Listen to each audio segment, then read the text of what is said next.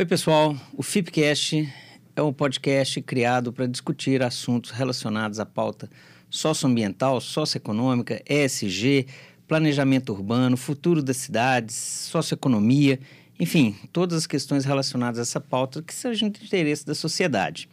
É uma criação das advogadas Luísa Milagres, Maiara Vieira e minha, Leonardo Gandara, junto com o apoio da Fundação Israel Pinheiro. E a gente pede que vocês nos deem uma força. Inscreva-se no canal da Fundação Israel Pinheiro no YouTube para acompanhar os podcasts. Acompanhe também no Spotify e também no Apple Podcasts.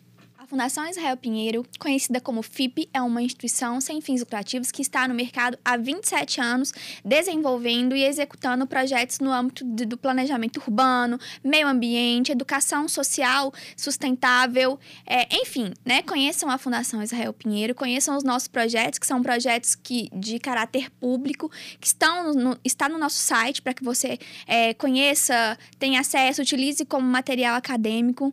A Fundação Israel Pinheiro também está nas redes sociais e fiquem à vontade para mandar sugestões, participar do Fipcast, interagir com a gente. E, e aí, Luísa, conta pra gente quem que é o nosso convidado de hoje e qual é o tema que iremos abordar no Fipcast. Olá, pessoal, tudo bem? Para o episódio de hoje, o nosso tema é Direito da Mineração no Brasil. E para nos acompanhar nesse bate-papo, o nosso convidado de hoje é o Dr. Tiago Matos. É, o Tiago, ele é advogado, professor, é, tem um LLM pelo prestigiado Center of Energy, Petroleum and Mineral Law and Policy, da Universidade de Dundee, na Escócia. E também é mestre em sustentabilidade socioeconômica e ambiental pela Universidade de Ouro Preto. Tiago, muito obrigada por ter aceito nosso convite, pela sua disponibilidade. E é, você é uma pessoa super reconhecida né, na área do direito é, minerário, citado em diversas publicações, é, sem contar suas habilidades como fotógrafo e músico, que a gente não poderia deixar de falar e a gente vai falar no final do episódio. e a gente aqui no Fipcast, a gente trata sobre diversos assuntos. É, e a gente sempre tem uma preocupação muito grande de trazer assuntos importantes para o debate, né? assuntos que estão em voga na atualidade, sempre trazendo aqui para nos acompanhar especialistas na, na área. Né? Então, para a gente começar o nosso bate-papo, a gente gostaria de tratar um pouco acerca da dualidade das, da, da atividade de mineração como atividade econômica e como fenômeno social. Né? A gente sabe que a, a, a mineração, ela está na nossa história, né? É, faz parte da, da nossa construção como povo. É, nós aqui que estamos em Minas Gerais, a gente não pode nem negar, né? Está no nome do nosso estado, né? É, é uma atividade que tem grande importância. Né? A gente sabe que, por exemplo, a atividade extrativista, da qual a mineração faz parte, né? ela permeia quase que a totalidade dos bens e serviços que são considerados essenciais hoje em dia. Né? É, tem um papel essencial também na questão do desenvolvimento regional. Né? É, a mineração, ao contrário de outras atividades econômicas, industriais, ela não está concentrada nos grandes centros urbanos, o que facilita, né? É, ela age como vetor também da, do desenvolvimento regional. Mas, ah, entretanto, né, apesar disso tudo, a gente vê hoje em dia uma imagem é, muito negativa que a sociedade tem né, da atividade de mineração. É, parece que se criou uma, uma rejeição mesmo, né, à atividade pelas pessoas, logicamente que muito ligada à questão, o contexto de desastres também, né? Então, a nossa primeira pergunta para você é o seguinte: é, quais as principais razões que você acha que é, é, foram causadoras aí desse estigma tão negativo que, que a mineração tem hoje?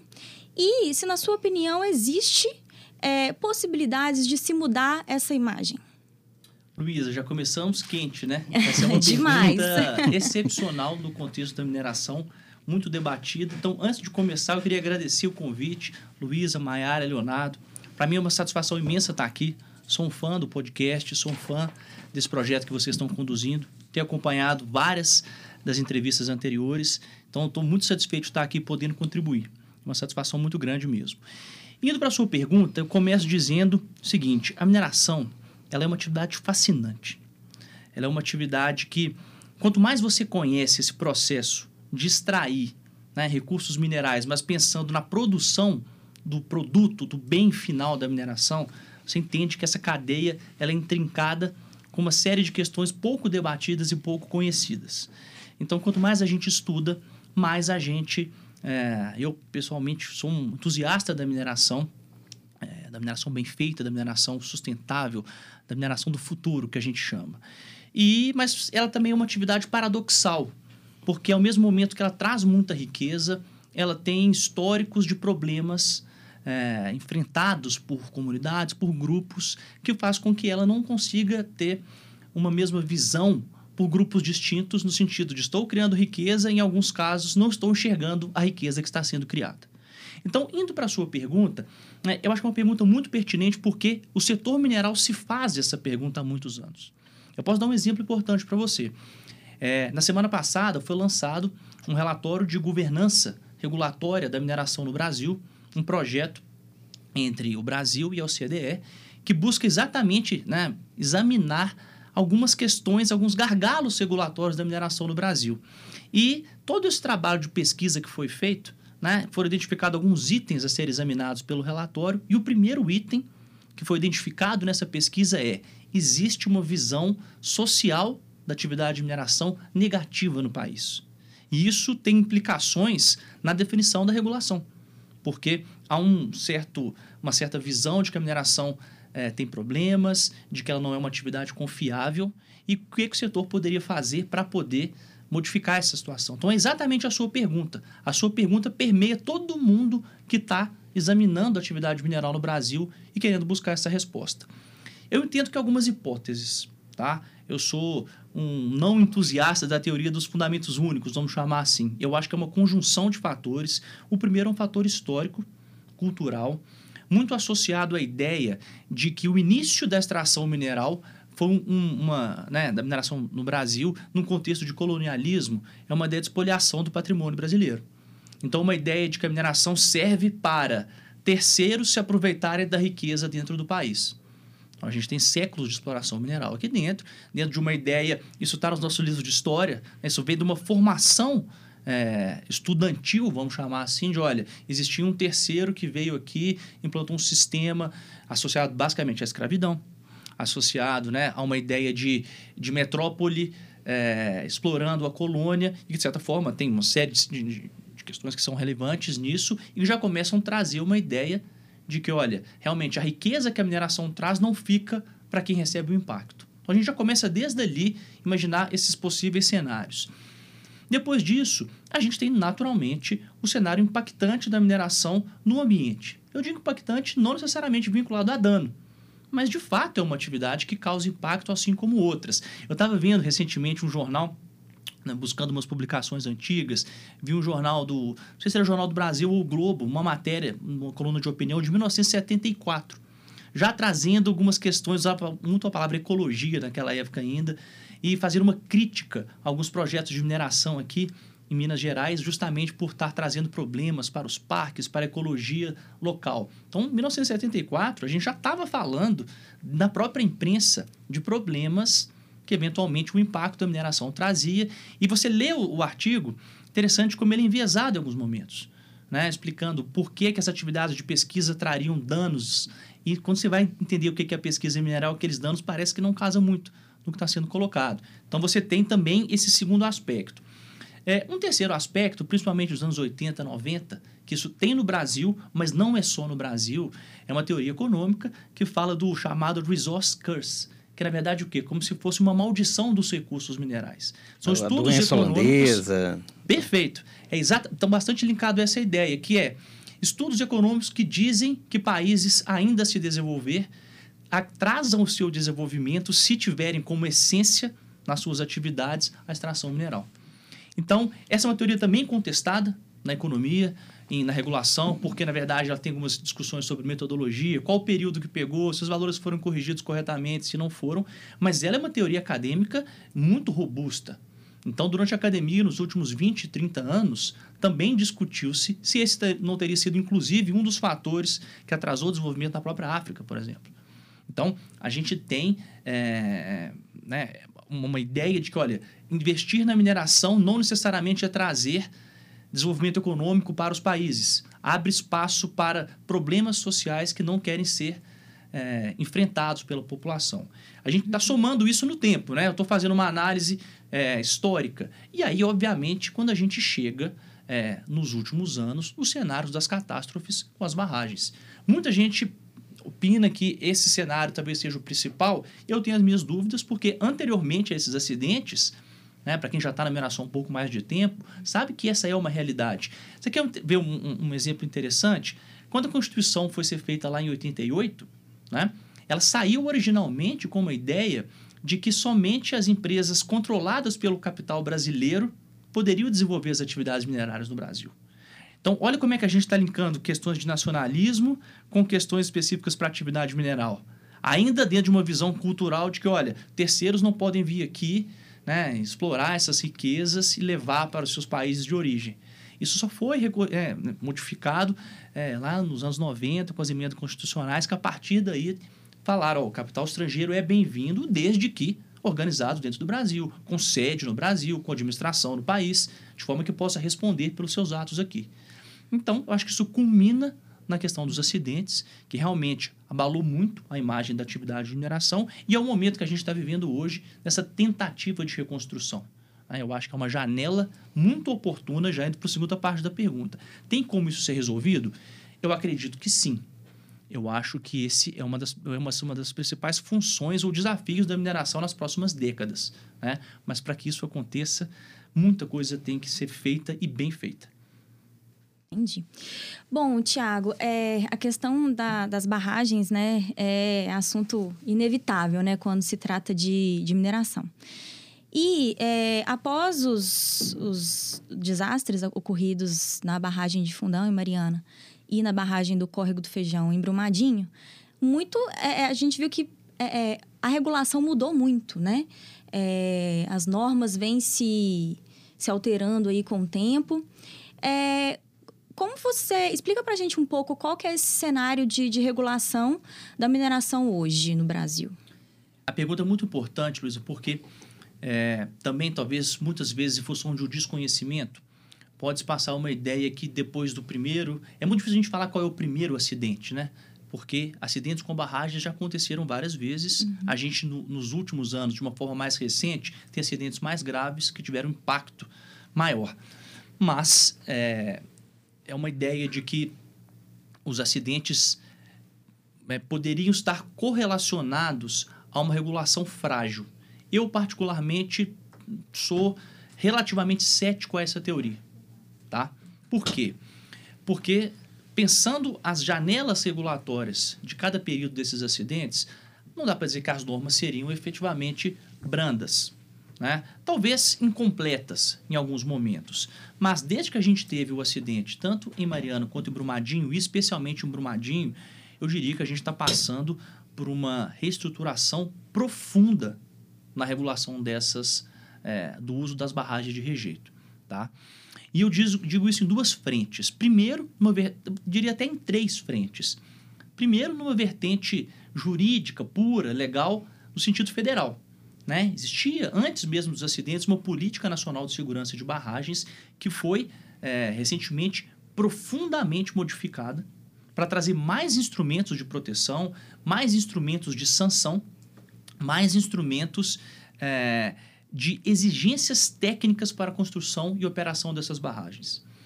E além disso, foi assinalada para a Agência Nacional de Mineração uma série de competências para, no exercício dessa, né, de exercício da regulação das barragens, tomar algumas medidas também para exigir mais do setor produtivo. Então a gente tem um lado legalmente, vamos dizer assim, uma lei nova que trouxe uma série de, de, de, pontos importantes, inclusive, foi muito destacado isso, mas não é um único ponto relevante, né? um incremento imenso no valor de sanções, de multas para eventuais é, catástrofes, vamos chamar assim, mas também para acidentes, né? dentro de uma escala de, de gravidade desses acidentes. E você tem a Agência Nacional de Mineração usando seu poder normativo, vamos falar assim, mas também os estados por que os estados também? Porque na nossa divisão de competências aqui, né, dentro de um aspecto constitucional, a gente tem algumas competências federais, principalmente sobre a atividade de mineração em si, mas temos as competências né, também estaduais, inclusive municipais, para questões ambientais.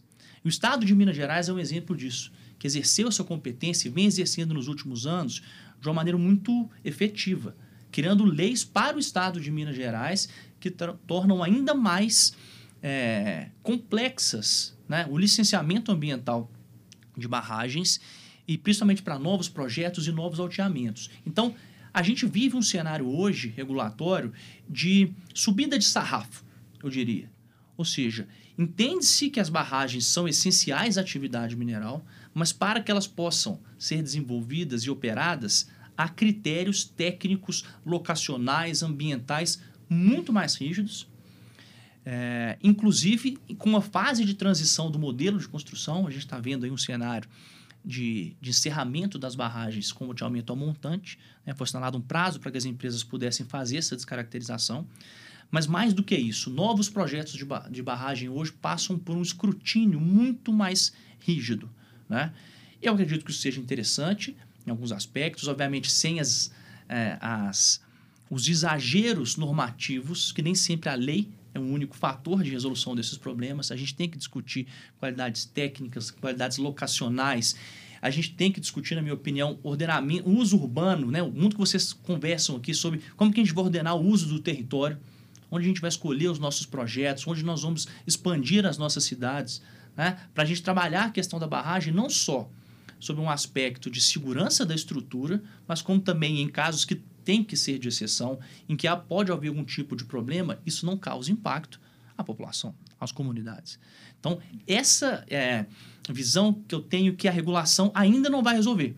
A, resolução, a regulação pode falar muito sobre critérios técnicos, métodos de construção, mas a gente precisa integrar, na minha cabeça, a gestão regulatória das barragens a uma gestão do uso do espaço. A partir daí, a gente vai começar a ter uma visão um pouco melhor e, no fim das contas, trazer mais segurança para as comunidades, que é o que é o objetivo final desse tipo de debate. Né? Uhum. É, bem, Tiago, é, você falou um ponto interessante anteriormente, aí, a, e a Luísa também mencionou a questão da, na introdução dela, né?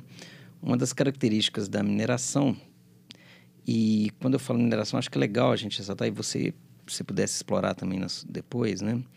porque a gente acha que é muito distante, né, quem está nos grandes centros, mas a areia, que é, um, que é um, um insumo básico da construção, faz parte desse, desse mundo da mineração, né? É, e outros produtos que a gente, a gente imagina que mineração é só é, aquelas coisas mais óbvias, né? Ferro, ouro, talvez, né? Cobre. E é um, na verdade, é um leque muito amplo, não é mesmo? E aí, como é que a gente pode aproveitar ou como é que a gente poderia aproveitar de forma mais eficiente esse potencial mineral brasileiro. Para quê? Para gerar maior riqueza para a sociedade. A Luísa mencionou a questão da. Acho que a mineração talvez seja uma das grandes, é, um dos grandes setores que fixa as pessoas no interior, né? Ou seja, ela mantém o desenvolvimento, a interiorização da economia, né? Então, ela, ela tem até esse fator, né? Não, não dá para escolher a rigidez locacional, não, não dá para você escolher onde você vai lavrar, não é mesmo? Então, assim, como é que a gente pode destravar? Como é que a gente poderia aproveitar de forma mais eficiente esse potencial mineral brasileiro? É, a primeira observação é importante porque faz a gente sair de uma ideia de uma mineração de larguíssima escala, principalmente de minério de ferro, que a gente tem uma, uma, uma talvez uma percepção visual muito clara que, na verdade, não representa a mineração como um todo. Ela talvez represente a mineração num aspecto financeiro de exportação, volume de exportação, o volume de vendas quando a gente fala do minério de ferro. Mas se a gente parar para pensar, Leonardo, a gente tem no Brasil, no último análise que eu fiz, cerca de 9 mil empresas de mineração. Então, olha um, leque imenso de tipos de mineração que são feitas por essas empresas. Então, você falou da areia, a gente pode falar do saibro, a gente pode falar do cascalho, dos vários tipos de mineração absolutamente associados à construção civil, que muito pouco se fala. Né? E ela é importante, voltando à questão do ordenamento urbano, porque são produtos de valor agregado baixo, então não faz sentido eu ter mineração muito longe do meu mercado consumidor, porque às vezes meu custo logístico vai ser muito maior do que o próprio custo do produto. Daí você ter uma distribuição espacial né, desse tipo de empreendimento dentro de todo o território brasileiro para que possa suprir as necessidades locais. Né? Então, essa é uma primeira observação. A segunda, a gente tem a possibilidade da mineração para o agronegócio. Então, quando a gente fala de fertilizantes, quando a gente fala de uma série de insumos para viabilizar o agronegócio, a gente está falando de mineração. E vários tipos de mineração específicos, é, de algumas substâncias, inclusive que o Brasil é rico, né? ou seja, já há estudos preliminares da existência de boas jazidas dessas substâncias, mas que por N razões ainda a gente importa esse produto. Então, esse é um outro uma, uma, outra questão, já indo na sua pergunta, ou seja, será que talvez olhar também para outras commodities, outras substâncias, que não somente aquelas que a gente vem olhando nos últimos anos, em função dessa expressividade de exportação e de divisas, balança comercial seria também importante? Vou além. A gente tem outros projetos de mineração de minas subterrâneas, cobre, por exemplo, em alguns aspectos, tem um tipo de impacto diferente é, no meio ambiente. Você tem muitas atividades de mineração também como alguns casos, cloreto de potássio, em que você tem um sistema completamente distinto dessa mineração a céu aberto que a gente está acostumado. Né? A gente tem, na verdade, dutos em que você faz a extração de um material é, aquoso. Então, assim, tudo isso está dentro de um conceito da atividade mineral. Então, talvez um dos caminhos da gente fazer essa expansão é, eu imagino que seja, é, talvez iniciativas que possam levar esse tipo de projetos para outros estados, que não necessariamente os estados tradicionalmente produtores de ouro, minério de ferro, como Minas Gerais, Pará e outros semelhantes, é, projetos que é, eventualmente tragam, na verdade, uma, uma diversificação desse tipo de commodity, não só para exportação, também para consumo interno. Há essa possibilidade. É, e atrelar esses empreendimentos ao conceito mineral, porque a gente, em tese, estaria construindo uma ideia de que a mineração é, é, muito mais positiva porque engloba vários outros itens que não somente aqueles associados aos acidentes ou ao passado, ao histórico, vamos dizer assim, colonial de, de exploração. Né? E outras frentes a gente está enxergando hoje no cenário, principalmente de transição energética.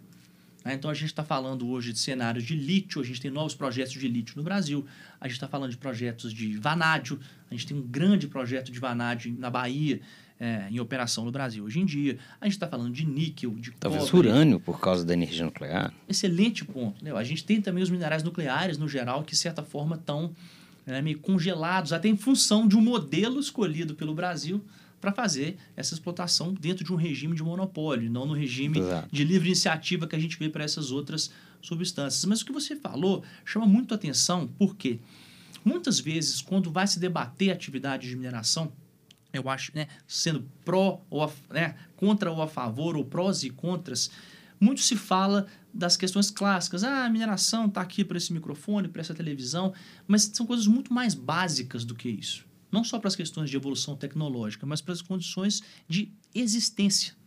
Né? Aquela velha discussão, precisa de oito minas abertas para ter uma lâmpada, por exemplo. Né? E são pequenas ilustrações que fazem com que a gente acaba não fazendo a reflexão de onde vem esse tipo de material. Então, acho que por a gente estar num país de dimensões continentais e termos um desenho de regulação da mineração federal, talvez a gente pudesse pensar em aproximações de programas estaduais de desenvolvimento da atividade mineral com suas particularidades locais, né? de forma que você junte uma lei que é de fato federal e se aplica na sua parte de regulação para o Brasil como um todo, mas somado a questões ambientais, por exemplo, que são locais para viabilizar esses projetos. A gente vê Goiás, de certa forma, avançando nisso, a própria Bahia, né, já há algum tempo, se tornando cada vez um player relevante na atividade de mineração. Para fechar essa equação, principalmente quando a gente sai dos grandes centros, a gente tem que discutir também infraestrutura né? e principalmente canais de escoamento da produção. Né? Como muito bem colocado, a mineração, a gente brinca que a mineração, né, em função da sua rigidez locacional, ela vai ser desenvolvida onde que ela está. Então, a velha discussão do mármore do inferno. Se a gente tiver que buscar o um mármore, a gente vai ter que ir no inferno para poder fazer a lavra daquele material, porque ele só está desenvolvido naquela localização. Portanto, se a gente não fizer infraestrutura para chegar até lá e para trazer provavelmente a gente não consegue desenvolver esses projetos. Uma outra forma é enxergar que a mineração, como ela vai para esses locais, ela muitas vezes tem nas suas condicionantes a necessidade de construir a infraestrutura, né? é talvez examinar os números não só na produção mineral, lá na extração, mas talvez nos números de toda essa cadeia produtiva que vem a reboque, que faz com que ela possa ser desenvolvida. E aí, Thiago, assim, você, você trouxe alguns aspectos interessantes. Eu até anotei algumas questões aqui, né, que eu acho interessante, se você quiser explorar também. É, a gente vê essas discussões atuais de crise Rússia-Ucrânia. Tem uma variável mineral gigantesca ali, ou energética, a gente poderia até estender um pouco mais, né? Fornecimento para. É, o que vem, óbvio, é o Nord Stream 2, né? o fornecimento de gás para a Alemanha. Mas a Ucrânia é um grande país em termos de mineração, né? Mas eu estava lendo outro dia um cara falando, né? Por exemplo, a discussão, teve uma recente discussão do Cazaquistão. O Cazaquistão é um dos maiores fornecedores de potássio para o Brasil, né? Olha que coisa interessante. A gente está tão distante da gente, né?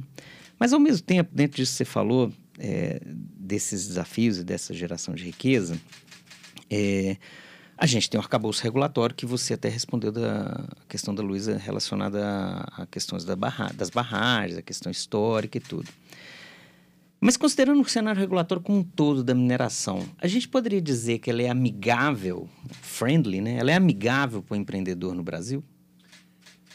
Leonardo, eu sou da opinião que sim é, baseado muito em dois aspectos, dois pilares. O primeiro, talvez um estudo aí comparativo entre essa regulação que a gente tem no Brasil e de outros lugares que também tem né, um potencial minerador e um histórico de mineração boa. E dois, levando em consideração as experiências práticas de cuidar de casos e principalmente associado a investimentos estrangeiros. Né? A gente tem uma série de problemas que a gente enfrenta no Brasil mas outros mineradores passaram por problemas muito mais graves em outras jurisdições. Problemas mais graves de tomada forçada de ativos de mineração, de é, problemas militares físicos em áreas de minas que tiveram que ser evacuadas por questões de guerra civil locais, é, por um complexo de, de, de, de questões de corrupção extremamente graves. Né? No Brasil a gente tem esse problema, a gente sabe, mas no, em outros, outras jurisdições muito mais graves. É, transições políticas em outros países que simplesmente inviabilizaram completamente determinados projetos. Ou seja, você tem uma mudança política e um sistema jurídico frágil que permite que esse novo grupo político tenha mecanismos rápidos para poder inviabilizar projetos, ou mais do que inviabilizar, trocar projetos de mãos. Isso a gente viu muito é, no mundo afora acontecendo, principalmente nas últimas duas décadas, né? o que a gente chama de expropriação ou nacionalização de recursos, creeping expropriation, uma série de, de, de, de expressões cunhadas para poder fazer, assim, no fim das contas, tomadas de títulos impedimentos de projetos.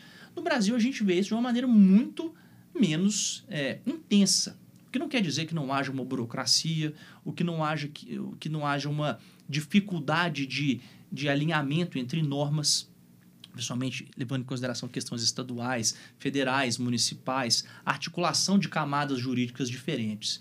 Mas se você parar para pensar é, no cenário mais amplo, né, mal ou bem nós temos um poder judiciário relativamente isento. Não digo relativamente no sentido a gente tem casos individuais, principalmente casos de grande monta, em que se discute o julgamento político. Mas um ordenamento jurídico adequado, né, um poder jurídico de fato independente. É, ou seja, várias vezes mineradores precisaram recorrer ao Poder Judiciário para corrigir distorções e tiveram boas respostas do Poder Judiciário. Esse acesso é garantido, né? Esse acesso ele é, ele é, uma garantia que efetivamente você identifica na prática. Quando a gente sai do problema individual, a gente sempre tem um caso em que a gente pode identificar que a adesão não foi a melhor, mas a gente vai para um cenário um pouco mais amplo, a gente consegue ver uma resposta positiva. Né? A gente tem um código de mineração de 1967 Há muitas críticas que dizem que ele é antigo, mas se a gente fizer o outro lado da moeda, a gente vê que ele é uma norma muito testada. Né? Imagina que desde 1967, e só lembrando, ele passou por algumas mudanças pontuais, quando as pessoas esquecem disso, mas a essência dele permanece. Então, ele já foi testado, ele é conhecido, as disputas, as grandes disputas sobre ele já passaram pelo Poder Judiciário. Né? Ele passou por momentos políticos, inclusive, uma ditadura militar, uma redemocratização, uma, né? uma constituição. com suas emendas, inclusive, Exato. que afetaram diretamente a atividade mineral. Então, o Brasil não coloca empecilhos regulatórios para exportação do grande parte do material, possibilidade de repatriar os lucros que as empresas têm aqui. né? a capacidade de acessar investimentos. Então, dentro de uma conjuntura mais ampla, eu entendo que sim, o Brasil é um friendly jurisdiction, como eles gostam de dizer aí afora. Só que, quando a gente passa para uma questão mais operacional, de incertezas, de burocracia, de necessidade de, né, da, da falta de one-stop shop, né, aquele lugar em que você vai e consegue obter todas as suas respostas, de fato o Brasil é um acabouço muito complexo. E aí eu entro no ponto importante que vocês estão trazendo aqui, que é quando a gente pensa em questões jurídicas ou questão de risco Brasil, não necessariamente ao sistema regulatório, não necessariamente ao código de mineração, mas sim aos problemas que a gente vê em vários setores econômicos. Questões tributárias, não só pelo custo tributário, mas pela complexidade, né? as questões ambientais, as dificuldades fundiárias. Vários locais de projetos de mineração que têm uma dificuldade imensa de conseguir fazer essa regularização. Então, são problemas jurídicos que não necessariamente estão ligados à mineração, mas que a mineração sofre. E, vamos dizer assim, a regulação em si não teria condição de resolver. Está muito mais numa visão mais holística do ordenamento jurídico do que daqueles pontos individuais. Tiago, pegando um gancho aí da, do que você falou, né? A gente gosta muito de fazer essas comparações aqui no, no FIPCast. É, e você já teve vivência também no exterior. É, o Brasil é um, um, um país de histórico é, minerador, mas existem também outros países, né? Como exemplo, Austrália, o Canadá, próprios Estados Unidos, né? Que também tem esse histórico, né, de mineração. É, o que, que você poderia falar para a gente de experiências é, que você já viu, que são experiências exitosas que a gente poderia trazer para replicar no Brasil, ou até mesmo é, problemas, você falou de alguns aí, né? É, de problemas ou fracassos né, que a gente poderia evitar vendo essas experiências estrangeiras. É, essa, esse exercício ele é muito legal da gente fazer, porque a gente começa a abstrair e pensar, nossa, a gente poderia fazer coisas semelhantes, né? É, eu sou eu adoro estudar o direito comparado, sendo muito franco aqui com vocês, é um prazer imenso que eu tenho e quanto mais eu estudo, mais eu vejo a complexidade de conseguir fazer essa alocação, porque vários institutos funcionaram ou não funcionaram em determinados locais, me parece por um aspecto cultural muito grande. Né? Então, assim, como que aquela população está acostumada com aquilo? Vou contar um caso para vocês. Eu lembro quando eu fui ao Chile, né? É, fui de férias, inclusive. E aí eu peguei um táxi. E um taxista super é, é, é educado e conversador perguntando o que, que eu estava fazendo, de onde eu era, o que, que eu fazia. E eu contei, não, sou advogado da mineração. Ele ficou, deu um sorriso tão grande, falou, nossa, excelente, a mineração é muito bom, deve... Aí até brincou alguma coisa, não teve que ganhar muito, né, e tal, porque a mineração aqui no Chile é importante, paga-se muito, os profissionais da mineração são muito bem remunerados, e você vê que aquele momento percebia-se, pelo menos né, naquela aquela janela ali de interação social, uma visão muito positiva frente à atividade mineral. Né? Então, cunhou-se no mundo né, que o Chile é uma jurisdição muito positiva, muito bem vista para atividade mineral. O percentual da mineração no Chile, né, do PIB, é maior do que o do Brasil. Né? O Brasil, é, o Chile tem algumas jabuticabas próprias, por exemplo, a título de curiosidade, o título minerário no Chile é otorgado pelo Poder Judiciário.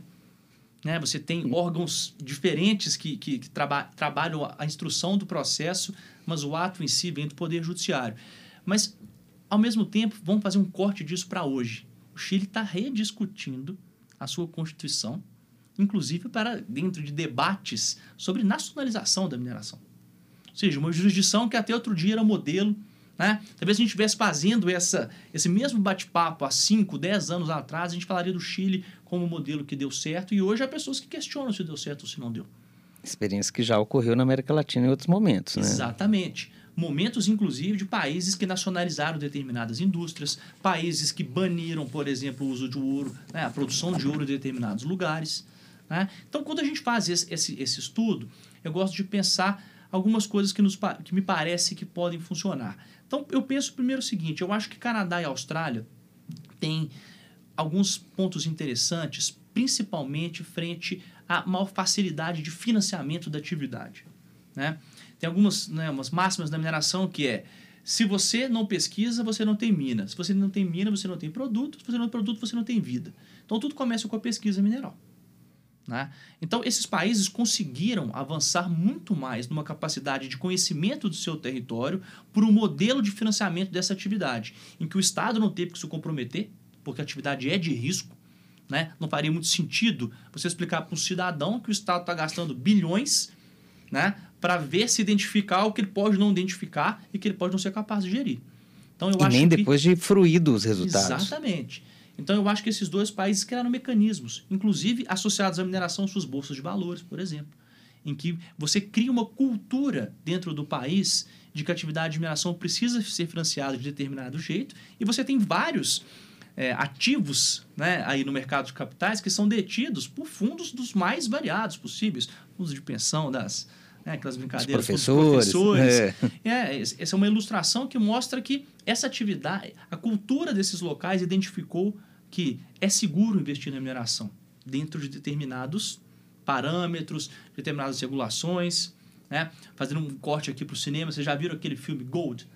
Que é um filme que mostra exatamente em que cenário foi criado esses padrões de declaração de recursos e reservas. Né? Muitas, é, é um caso específico, um caso real, que mostra uma empresa né, vamos dizer assim, superdimensionando uma reserva mineral e atraindo investimentos em razão disso, depois viu-se que era uma fraude. Né? O filme mostra muito bem, é, hilário, alguns aspectos dessa, dessa passagem, é, mostrando né, aquela figura enrolando ali os investidores, mas o que, é que aconteceu na prática? É, quando acontecem coisas como isso, né? Você melhora o seu processo de governança. Então, criou-se a partir daí os métodos de certificação de recursos e reservas que hoje são amplamente aceitos e o Brasil está entrando. Agora também, né, na adesão a esses padrões, a Agência Nacional de Mineração recentemente reconheceu a possibilidade de usar esses recursos. Então, o primeiro ponto que eu diria é como podemos financiar melhor a atividade de mineração, principalmente na base. E eu volto à sua pergunta, Léo. Como que a gente vai financiar esses novos projetos que não necessariamente são dessas commodities tradicionais, em alguns estados novos com um pouco de risco adicional, natural, né? porque de fato a mineração tem esses riscos geológicos de achar de não achar, mas que o financiamento seja é, viabilizado. Um outro ponto que eu já vi algumas experiências também, é a experiência de uma regulação menos voltada para aprovações contínuas de um processo pelo regulador e sim um atribuição de maior responsabilidade para o empreendedor e uma função de fiscalização e sanção pelo órgão regulador. Ou seja, ao invés de ficar checando os documentos nas várias etapas do processo de outorga de um título, né, você vê algumas jurisdições que, na verdade, dizem quais são os, né, vamos dizer assim, os objetivos da norma, relação com segurança sustentável, respeitando o trabalhador, as comunidades, e o órgão regulador garantindo que aquilo seja feito. Ele não entra no mérito se o seu projeto foi desenhado do jeito A ou B. Ele exige que ele tenha sido feito por alguém competente, responsável, e a partir daí ele exerce a fiscalização.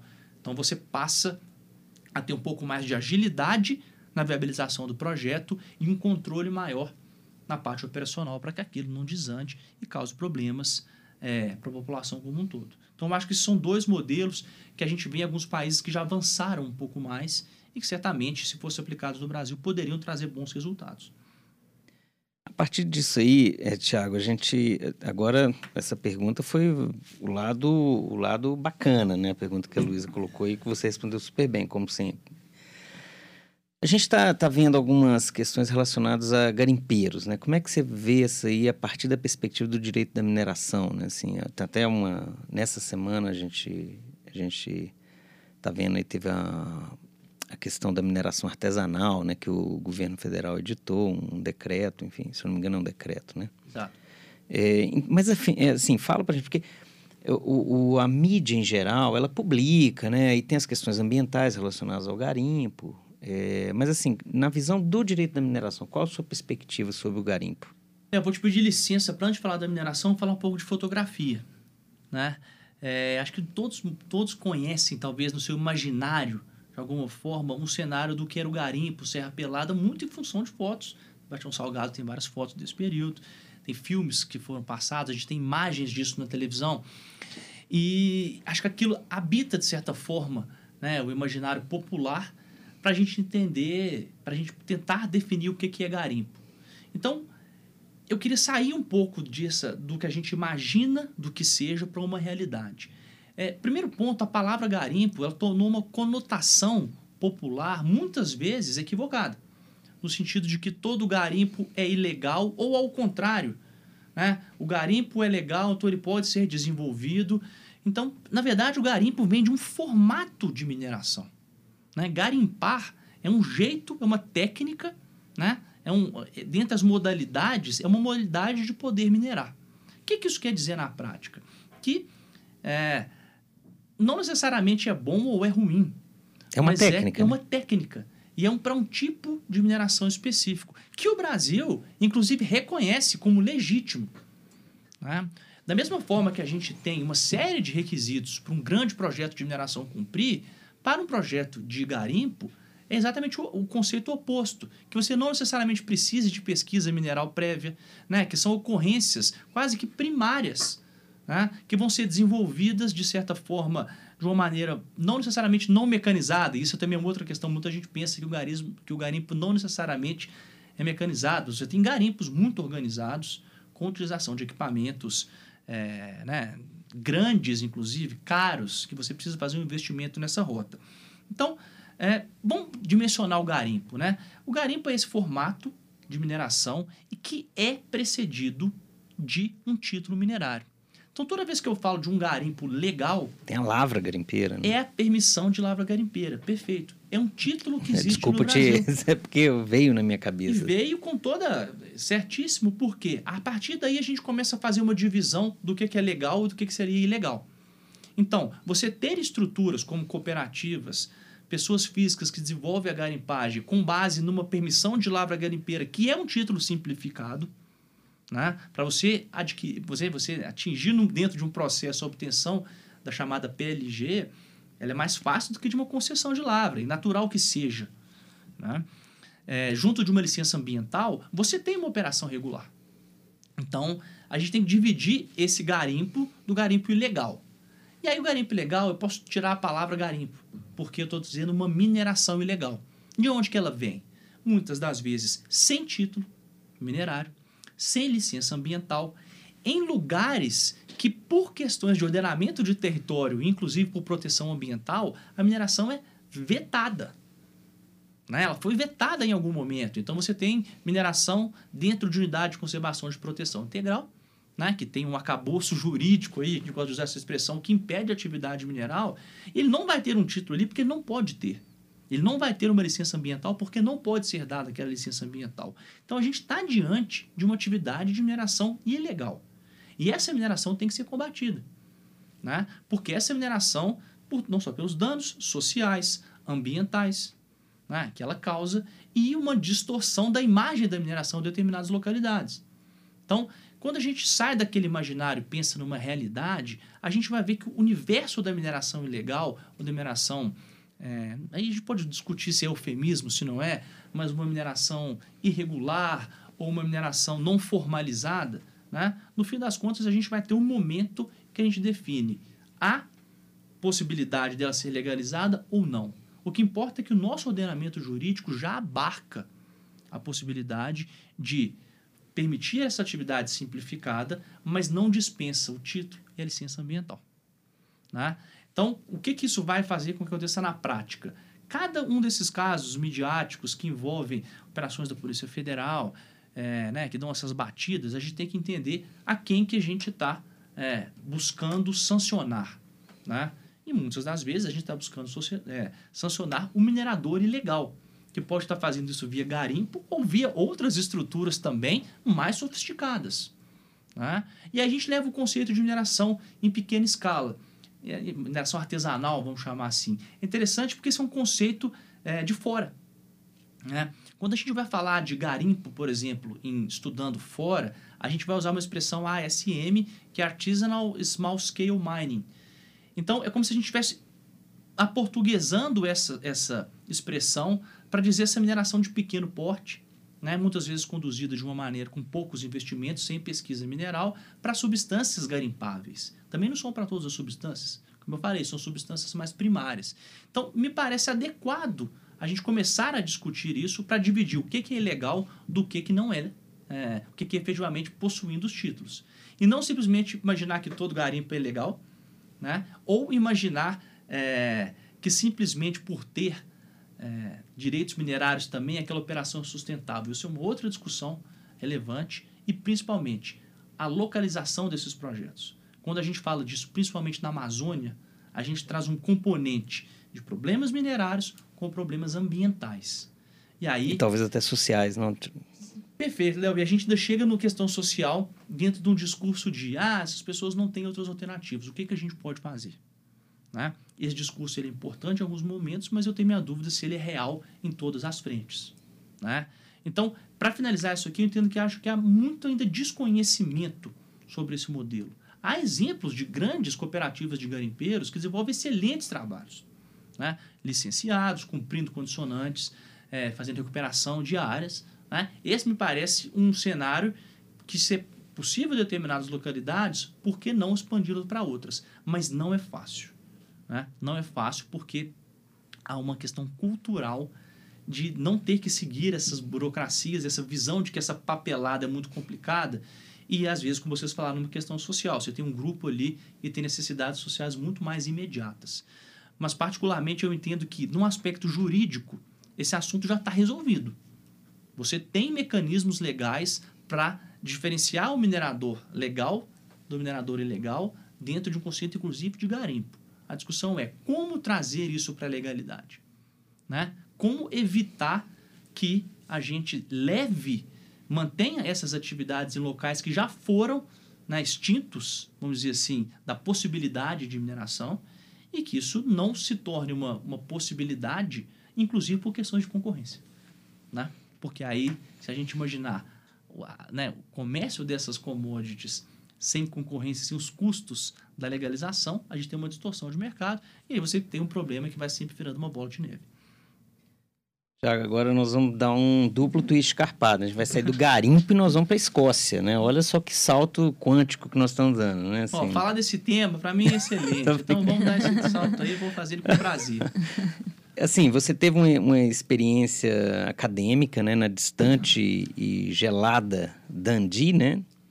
é, que é, é, é, quando a gente vai ver no mapa, tá lá, lá encravado, no, lá no, no norte da Escócia, que já é no norte, né, Sim. do Reino Unido, próximo ao Mar do Norte, onde, a partir da década de 70, teve algumas... No final da década de 70, se não me engano, 79, você começa a ter descoberta de algumas bacias de petróleo, que hoje são exploradas, até onde eu sei, pelo Reino Unido, pela Noruega, né? Pelo menos esses dois países são os mais que exploram mais.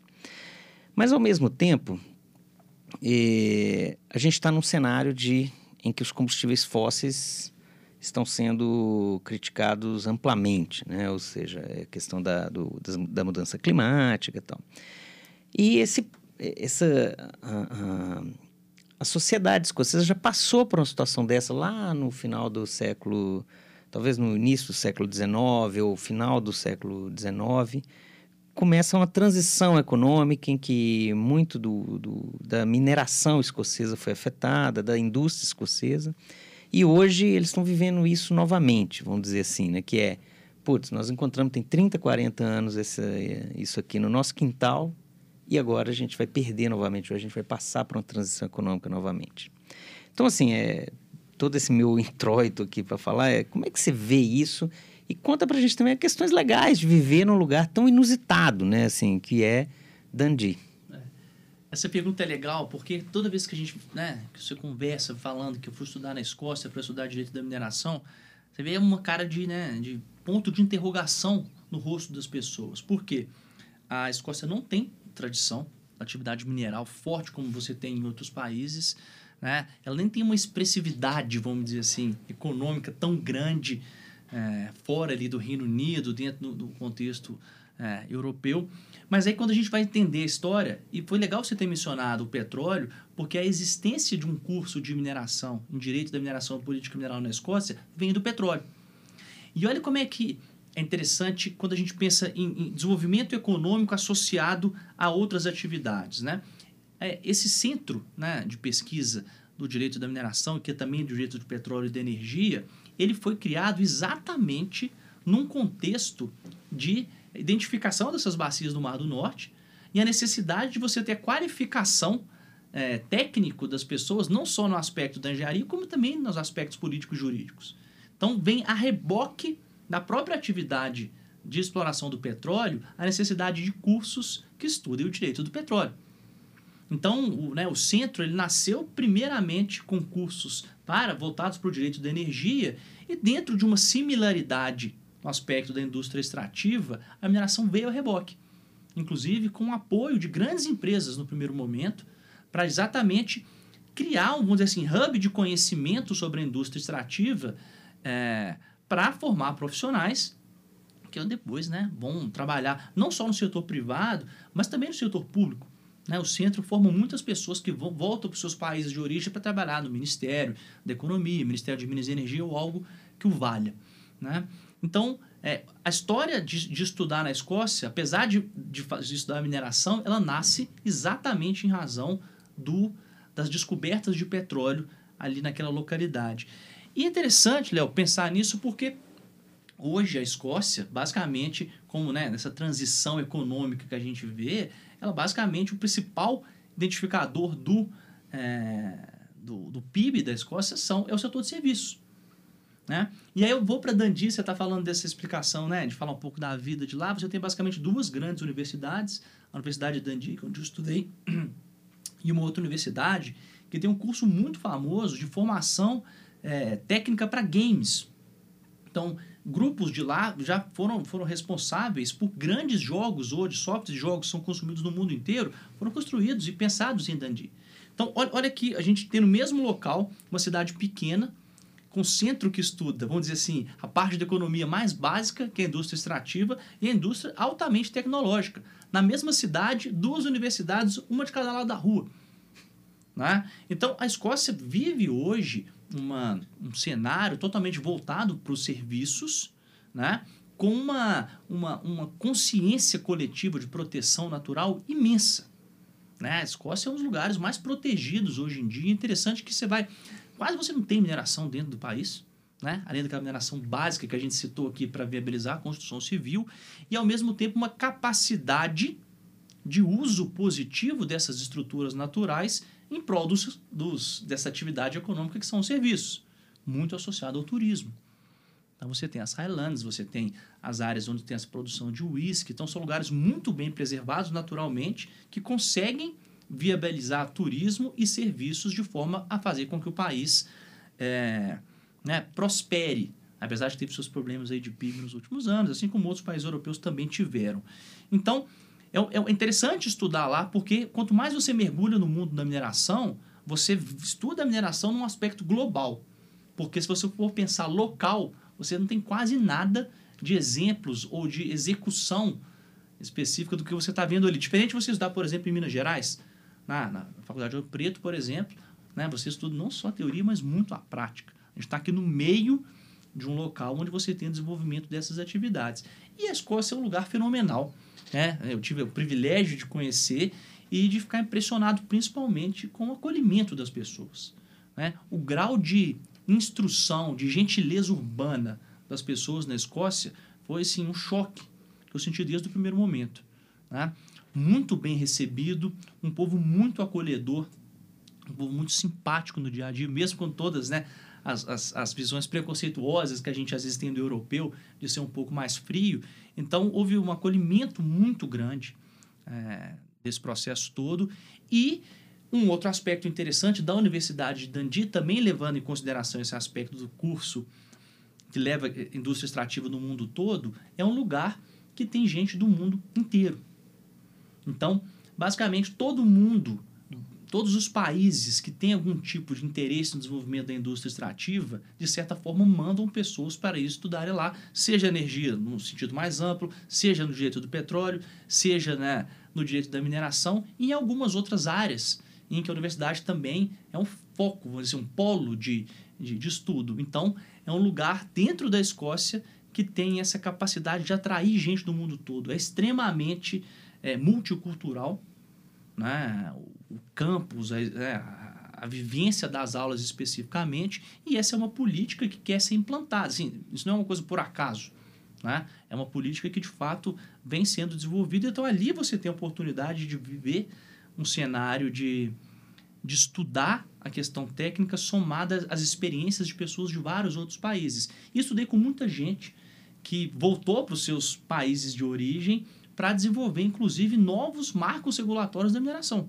Muita gente do setor público. Então, essa oportunidade de ter concentrado na Escócia, conhecido esse pessoal lá e de discutido isso lá, foi única.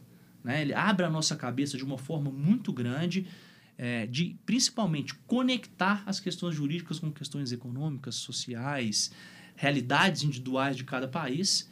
E né, espero poder voltar, inclusive, em algum momento, para dar continuidade aos estudos. Tiago, voltando aqui né, no nosso assunto, o Léo falou que a gente deu um twist escarpado, né, dando outro twist escarpado aqui para a gente voltar já caminhando para o final do, do nosso papo. É, com relação à questão da competitividade e também da atratividade da atividade mineradora, é, início eu trago aqui para o bate-papo a questão é, da, do processo de concessão, do próprio licenciamento ambiental. A gente vê que é, os processos estão ficando mais rígidos né, com o passar do tempo. É, tanto na questão ambiental, quanto também na questão social. A gente vê muito falar né, da questão da gestão multi-stakeholder, trazendo outros atores para o processo, inclusive sociedade civil e as próprias comunidades mesmo impactadas pelos empreendimentos para um lugar de tomada de decisão. Né? É, na sua opinião, você acha que isso é, torna a atividade mais atrativa ou acaba desestimulando empreendedores a, a vir praticar essa atividade aqui no Brasil? Luiz, a questão excelente e a mineração usa nesse conceito, a mineração e outras atividades, né? a chamada licença social para operar. Então, eu acho que esse é um ponto de não retorno. Então, quando você me pergunta, de um modo muito interessante, né, se isso atrai ou se isso é um complicador, eu acho que para o minerador, ele tem que entender que isso é uma, vamos dizer assim... É uma realidade. É né? uma realidade. Excelente. É um ponto de que ele não tem como voltar atrás. Então, ele não consegue transigir hoje mais com o cenário de transparência que a gente vive, de engajamento social, uhum. né, de facilitação da comunicação. Vou dar um outro exemplo aqui interessante para vocês. Num desses seminários que eu participei em Dandi, a gente tinha. Era um seminário que falava sobre várias questões da mineração, questões técnicas, jurídicas, políticas, e teve uma, uma apresentação de uma estudante de um, de um PhD, algum, não exatamente lembro o lugar, em que ela está desenvolvendo um software, na verdade, um aplicativo, né? Para que facilitasse as reclamações das comunidades frente à atividade de mineração, tentando conectar a empresa, os órgãos e as comunidades para que houvesse uma solução mais rápida. Então, ao invés de você, na verdade, só fazer, vamos dizer assim, uma cultura de cancelamento, de postar alguma coisa para tentar impedir aquela empresa de. Ou constranger ou constranger forma. alguém, exatamente, um cenário que a comunicação pudesse ser mais rápida para a resolução de problemas. Por que eu estou trazendo esse exemplo? Porque esse é um ponto, como eu falei, de não retorno, porque hoje você vê uma situação, você tira uma foto e isso já está espalhado. Então, essa participação popular não tem como não ser assim. A gente pode pensar em aspectos jurídicos, ah, o licenciamento ambiental, parte de um conselho, das audiências públicas, mas eu estou indo muito além. Eu estou indo à questão do dia a dia mesmo, né? De ouvir as comunidades locais na gestão do dia a dia da atividade, vai passar numa estrada, não vai, vai causar um ruído na casa do sujeito, não vai. Então são coisas que se o minerador quiser se excusar disso, ele já está talvez escolhendo uma atividade equivocada. Né? Uhum. É, quem quer de fato minerar projetos de longo prazo hoje tem que entender que isso é uma realidade. E aí eu entro na sua pergunta dizendo: se o minerador está preparado para isso e ele faz isso bem feito, eu acho que ele tem um critério de competitividade positivo. Uhum. Porque a partir daí ele pode conseguir reduzir a resistência social e local à atividade, né? e a partir daí ele traz a comunidade para dentro do projeto. Ainda mais essa onda ESG que a gente está vendo aí, né? Exato. É, e é interessante falar mineração historicamente, converso isso muito com o Leonardo, né? Ela, ele usa uma expressão muito legal que eu vou replicar aqui, que ela é muito ensimesmada. Né? A mineração historicamente sempre foi muito fechada com suas informações, com seus dados, com seus números, com a sua exposição. E esse é, se ela continuar dessa forma, eu acho que ela vai ter cada vez mais dificuldade de viabilizar projetos. É claro que tem itens, questões de segurança que não pode ser para todos, questões que são é, é, de, de, defesa comercial, vamos falar assim, que não podem ser divulgadas. Mas há outros dados que precisam ser divulgados. que precisam se- que precisa haver uma interação social. Então, só que fazer isso não é fácil. A partir do momento que você se abre, você está sujeito à crítica, você está sujeito a escrutínio, você está sujeito a questionamentos mil, né? Mas eu entendo que se você faz isso bem feito, você traz a comunidade para dentro, esse não é um processo que- é rápido e que é da noite para o dia. É um processo de confiança que vai sendo conquistado com o tempo. Né? Então, imaginar um cenário de que você não vai interagir, e não necessariamente é aquele cenário antigo da, da mineração tendo que necessariamente substituir o Estado para prover a comunidade, em razão disso conseguir aprovação. É muito mais do que isso. É a maneira como você se relaciona. Muitas das vezes a comunidade não quer, é, né, vamos dizer assim, é, doações em questões puramente materiais. Ela quer participar do que está acontecendo, ela quer uma comunicação mais direta. Ela É. quer ser mais protagonista do processo como um todo, né? Exatamente. Então, você vê os projetos que conseguem é, criar esse mecanismo de interação tendem a avançar. E aí, você falou da questão do ISD, isso é relevante principalmente para quem está no topo ali da cadeia financeira que está financiando essa atividade. Exatamente. Né? Posso fazer uma ilustração disso? É, recentemente, quando a gente, né, depois dos acidentes de, de Brumadinho, principalmente, a gente teve uma, é, um movimento global para mudar o padrão né, de gestão das barragens no mundo. Ele foi capitaneado pelo ICMM, que é uma, né, uma instituição global que congrega as grandes mineradoras do mundo, mas também foi incentivado por fundos.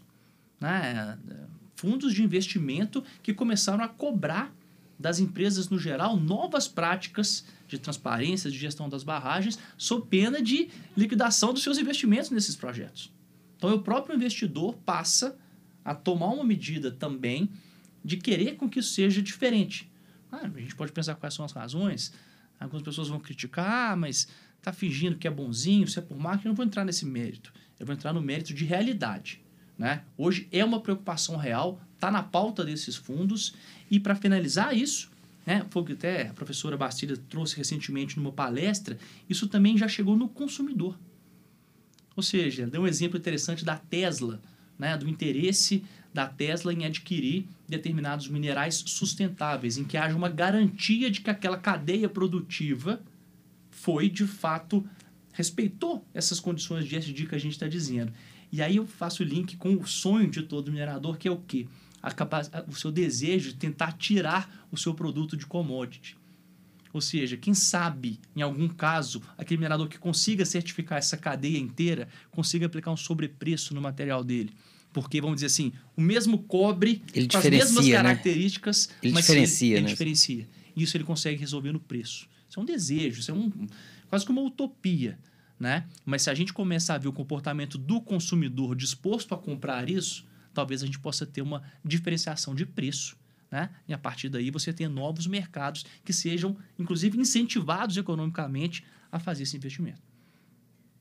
Tiago, caminhando, como disse a Luísa, por fim, antes da, da- das dicas, né? O que, que você acha que são as perspectivas do direito da mineração para os próximos anos? É a pergunta, é futurologia do, do que a gente faz aqui. E né? ela é Assim, ótima, né? porque como mineração é uma atividade de longo prazo de maturação, o investimento de hoje vai passar por uma janela talvez de uma década né, para conseguir se tornar algo operacional daqui a 10 anos. Então a gente tem que examinar como é que são os movimentos legais para dizer se esse investimento de hoje vale a pena. Dentro desse exercício, eu acho que a gente vai passar por um aspecto que é a gente vai continuar discutindo questões de regulação de barragens. Nós não vamos conseguir fugir disso. Certamente a gente vai ter mais discussões onde, talvez em questões operacionais, nos prazos para essa descaracterização, a gente está vendo uma dificuldade das empresas conseguirem cumprir os primeiros prazos trazidos pela legislação. A gente vai discutir ainda as sanções para as questões que vão acontecer no futuro, como é que essas sanções vão ser impostas. A gente vai estar discutindo provavelmente seguros, calções, garantias para esses eventos que possam acontecer, para questões de fechamento de mina. Eu acho que são pontos que certamente a regulação da mineração vai observar nos próximos anos. Num aspecto de liberdade econômica, eu acho que é uma tendência de que a gente tenha bons, boas, boas alterações em determinados momentos do processo minerário, de outorga de títulos, em que a gente vai ter janelas eh, de aprovação por decurso de prazo. Né? A gente está vendo isso um caso, em alguns pontos específicos do novo regulamento do Código de Mineração que saiu essa semana, semana passada. É, a lei de liberdade econômica incentiva isso. Os prazos foram todos suspensos na época da pandemia, mas agora provavelmente a gente vai voltar algumas coisas em relação a esse ponto. É, e eu acho que a gente vai é, tocar num ponto importante nos próximos anos, que tem muito a ver com o uso do território, comunidades e mineração, que é os mecanismos jurídicos para o minerador poder acessar as áreas dos seus projetos. Né? Aquele conceito que a gente chama de servidão mineral, que foi uma, uma, uma forma muito clássica de ser usada até hoje, que hoje está se mostrando insuficiente para resolver todos os problemas né? de uso do espaço. Então, hoje, com as barragens, a gente tem uma, uma impossibilidade de uso de alguns espaços em projetos de mineração muito grande, em que o minerador vai ser o responsável por liberar essas áreas. Como ele vai fazer isso? Ele vai desapropriar? Ele não vai? Ele vai? Como é que ele vai permitir com que terceiros não usem aquele espaço? Como que ele vai articular com os municípios que não façam expansão urbana naquelas localidades e é, libere loteamentos? Então, a gente vai com certeza ver aí nos próximos anos cada vez mais uma regulação do uso do espaço físico, né? para que a gente junte a segurança com a viabilidade dos projetos. Então, aí alguns palpites para esses próximos anos que vão vir aí. Bom, Tiago, fechando aqui o nosso tema, é, a gente gostaria de que você desse uma dica cultural aqui para os nossos ouvintes, mas antes disso, e falando também tem, das suas outras tem. habilidades que a gente falou no início do, do podcast, é, a gente gostaria de mostrar seu livro de fotografia. Esse mostrando. é o meu exemplar, né? Esse é Vamos deixar exemplar. claro, né? Sim. É, mas o resto do pessoal tá ganhando também, tá? Não ficou só pro Leonardo, não. é, mas é, é um negócio. É, vamos dar o relato, né? Assim, e você tinha visto também, né? Verdade. É muito bacana, são fotos maravilhosas. Eu agradeci demais o Thiago quando ele me deu. Putz, é um negócio assim, realmente o Thiago tem um olhar artístico diferenciado. A gente tem que reconhecer. Além de ser um grande advogado, brilhante, é também um fotógrafo de mão cheia e tá é, eu, tenho, eu, tenho, as minhas dúvidas sobre esse aspecto, sabe? Um amador, assim, um entusiasta da fotografia. Mas o que é interessante disso aqui, eu acho que casa um pouco do que a gente está discutindo aqui no podcast, até a figura de vocês aqui desenvolvendo esse projeto tão legal, que eu acho que a gente vive num momento em que talvez seja né, muito possível a gente fazer mais de uma coisa.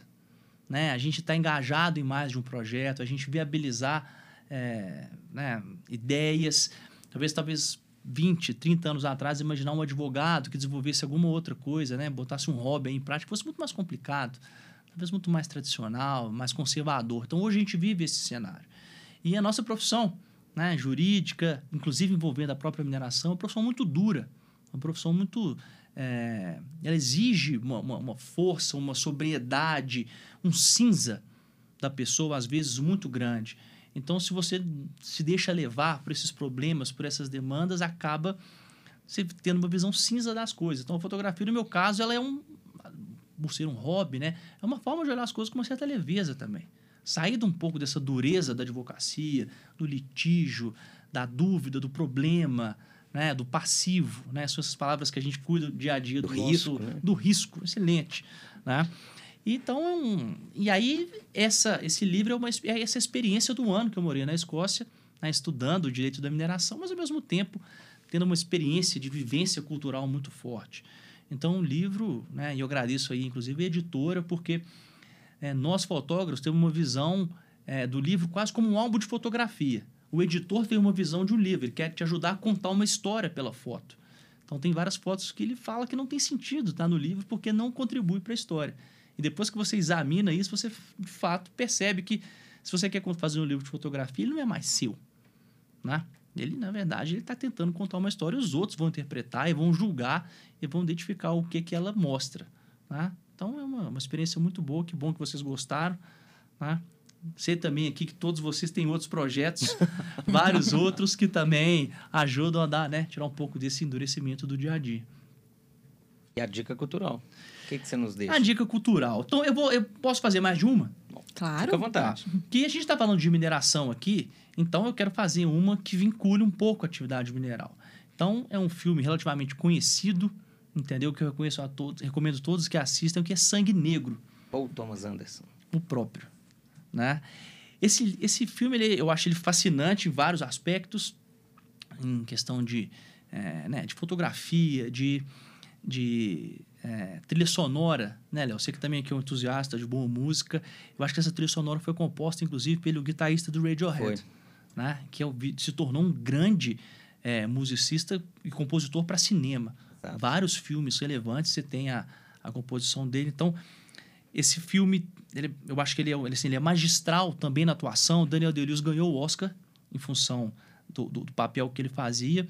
E ele é um filme muito voltado para a indústria do petróleo. Só que a parte inicial mostra o Daniel Day-Lewis, o papel dele, como um garimpeiro. Né? Ou seja, ainda para uma discussão de mineração.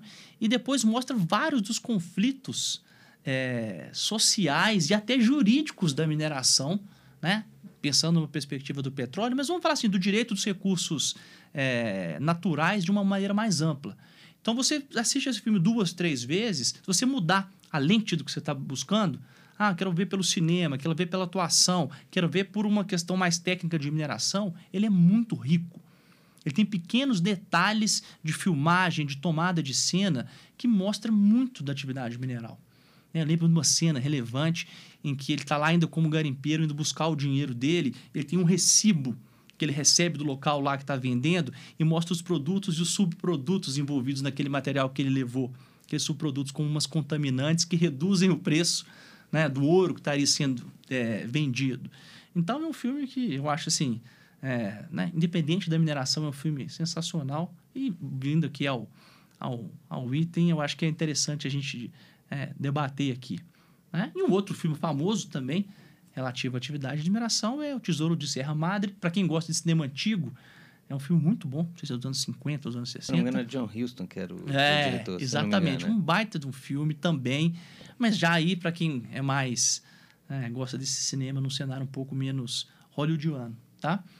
E aí, fugindo totalmente é, da mineração, eu já, já até conversei disso com você em algum outro momento, eu tava, eu não sei quando, como vocês são com séries, né? Eu até assisto, às vezes com a sensação de que poderia estar tá assistindo muito mais, sei que tem muita coisa boa por aí, mas ao mesmo tempo pensando, pô, será que eu não estou assistindo demais?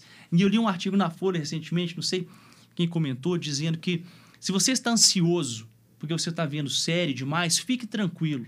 Porque hoje as melhores pessoas, as melhores cabeças pensantes que escrevem no mundo estão escrevendo para as plataformas de streaming para as séries. Então, talvez se a gente estivesse fazendo, né, mudasse isso três, quatro séculos atrás, né, os grandes escritores que a gente chegou até nós por meio dos livros, talvez estivesse escrevendo séries também. Né? A proposta da, da reportagem era meio de falar, olha, você não está emburrecendo porque você está vendo séries, só escolha. Né? Algumas, umas que são por pura diversão e outras talvez por um, um tom um pouco mais né, de mais avanço cultural. Uma série que eu sou fã é uma série que chama I May Destroy You. Não sei se vocês já viram. É uma Sim, você já tinha, eu lembro. É uma série foge um inglesa, pouco se não me engano. inglesa, exatamente, com uma atriz que eu acho que também é roteirista, que tem desenvolve um papel assim fenomenal, uma série dura, né? Assim, o tema é bem pesado, não vou dar spoiler aqui, mas ela também soma boa história, boa escrita, bom texto, boas atuações né? E junto um pouco dessa diversão, que é a gente hoje, né? Querendo não chegar em casa ali, assistir uma série, ficar mais fácil de ver, né? Dividir em capítulos, nem sempre tem tempo para ver os filmes de duas horas. Então, fica aí com uma dica para sair um pouco completamente da mineração. Tem absolutamente nada a ver com a atividade, mas é um assunto legal também. Adorei o que você falou, porque aqui no, no Fipcast a gente é meio maratonista de série. Legal. Então agora eu tô com a consciência mais tranquila. Pronto. É, eu também fiquei, né? No momento que às vezes eu tô assistindo várias. E se a gente parar para pensar, tem muitas séries que são escritas assim com um grau de, de sagacidade, de inteligência impressionante. Verdade. Né? É um novo formato que está aí, veio para ficar. Basta a gente saber escolher. Verdade. Não é isso? Tiago, muito obrigada pela sua participação. Foi um bate-papo super enriquecedor para a gente. É, bom, o Fipcast fica por aqui, pessoal. É, conheça os outros episódios do Fipcast nas plataformas da Fundação Israel Pinheiro. Conheça também o trabalho da Fundação Israel Pinheiro é, pelo nosso site, pela, pelas redes sociais. É, visite o Espaço Israel Pinheiro em Brasília e é, o Museu Casa de João Israel Pinheiro em Caeté. E é isso. Muito obrigada.